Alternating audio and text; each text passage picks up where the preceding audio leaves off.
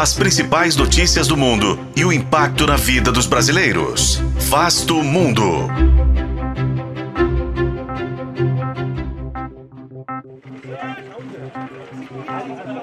Morreram mais crianças em três semanas de conflito em Gaza do que em todo o ano passado em países em guerra no planeta.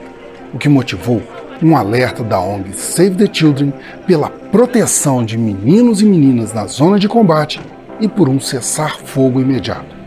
Mas qual é a situação das crianças na guerra? Este é Vasto Mundo, podcast de relações internacionais do tempo, e juntos vamos saber mais sobre o alerta do Save the Children. Desde os atentados do Hamas a Israel até o fim de outubro, 3.257 crianças morreram. Foram mais de 3 mil em Gaza, 33 na Cisjordânia e 29 em Israel. De acordo com a ONG Save the Children, as crianças representam 4 em cada 10 mortes nos confrontos ocorridos na faixa de Gaza.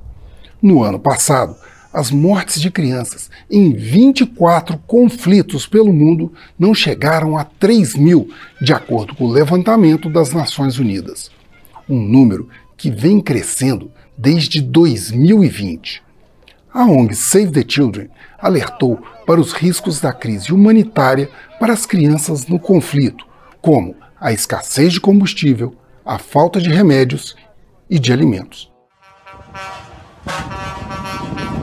A Organização das Nações Unidas calcula que são necessários pelo menos 100 caminhões por dia de ajuda humanitária e suprimentos para abastecer a faixa de Gaza. Mas a média diária não tem chegado a um terço dessa quantidade. Além disso, a grande preocupação são os riscos dos combates tão próximos das crianças, tanto as palestinas, que não têm como sair da zona de conflito, quanto para as pelo menos 20 crianças que estão entre os reféns israelenses sequestrados pelo Hamas. Todas elas presas a um confronto que não conseguem entender e do qual são as vítimas mais indefesas. Eu sou Frederico Duboc e este foi Vasto Mundo. Acompanhe este e outros episódios no YouTube, nas plataformas de streaming e na programação da FM O Tempo.